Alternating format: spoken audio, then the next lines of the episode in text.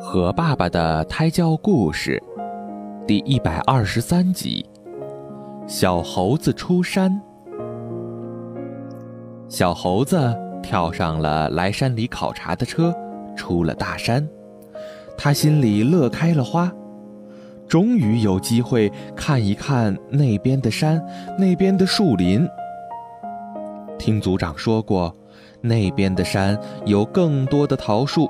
有更多的鲜花和蝴蝶，不过那里离村庄太近，村民经常上山捕猎，很危险。小猴子听得乐滋滋的，口水都流了出来，全然不顾有多么危险。车速越来越快，小猴子兴高采烈地手搭凉棚，望着越来越近的林山。那棵山顶的树。越来越大了，隐约听见了远处的鸟鸣。山越来越绿，还有斑驳的粉红，那不正是桃子吗？山越来越近，路越来越难走，车速减了下来。小猴子瞅准机会，抓住一根树枝，飞快地爬了上去。从此。小猴子开始了全新的美好的生活。他日出前听着悠悠的鸟鸣醒来，静静地享受着这一片宁静和清爽。等天稍微亮了，他就在树林间穿梭，尽显美猴王的本事，上下翻飞。哇，这里的桃子果然好大，几乎都捧不动了。那颜色鲜红诱人，尝起来又甜又脆，一个下肚已经撑着了。他打着饱嗝，爬上枝头晒太阳，小眯了一会儿，太阳越来越热，似乎跟他开起了玩笑。现在还有树叶遮着，不一会儿太阳就烤着他了。小猴子不情愿地挪了挪身子。不一会儿，太阳又来了，晒得他大汗直流。于是小猴子无奈地又挪了挪，然后太阳又……哦，太阳终于要落山了。太阳洒下一片余晖，也没有中午的炙热了，跟小猴子讲和了。小猴子感受着温暖。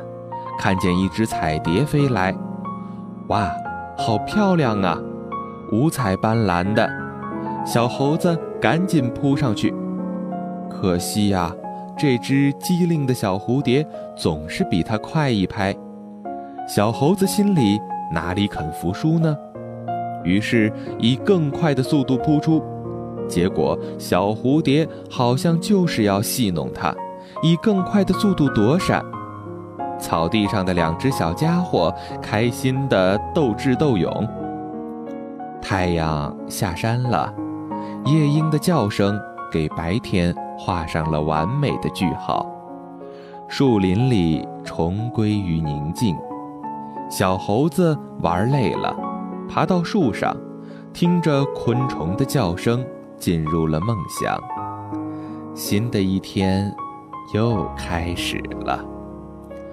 一天又一天，小猴子渐渐地觉得自己很孤单、很无聊。这真的是自己追求的生活吗？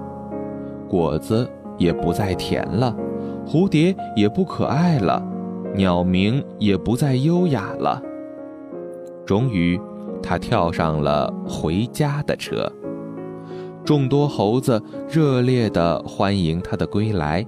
想听他讲讲外面的生活，可他却迫不及待地找到了族长。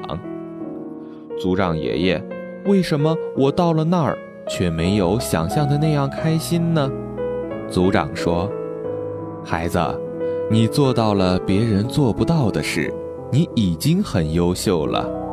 山外有很多美好的东西，这是我们每个人的梦想。”当你不顾一切走出大山，当你热切期望的时候，当你从远处眺望那座山的时候，当你怀揣梦想踏上征程的时候，你是多么的开心，多么的幸福。可当你得到了想要的生活，却再也开心不起来了。所以，幸福不是拥有，而是怀揣梦想，不断追求。好啦，今天的故事。就到这里了，宝贝，晚安。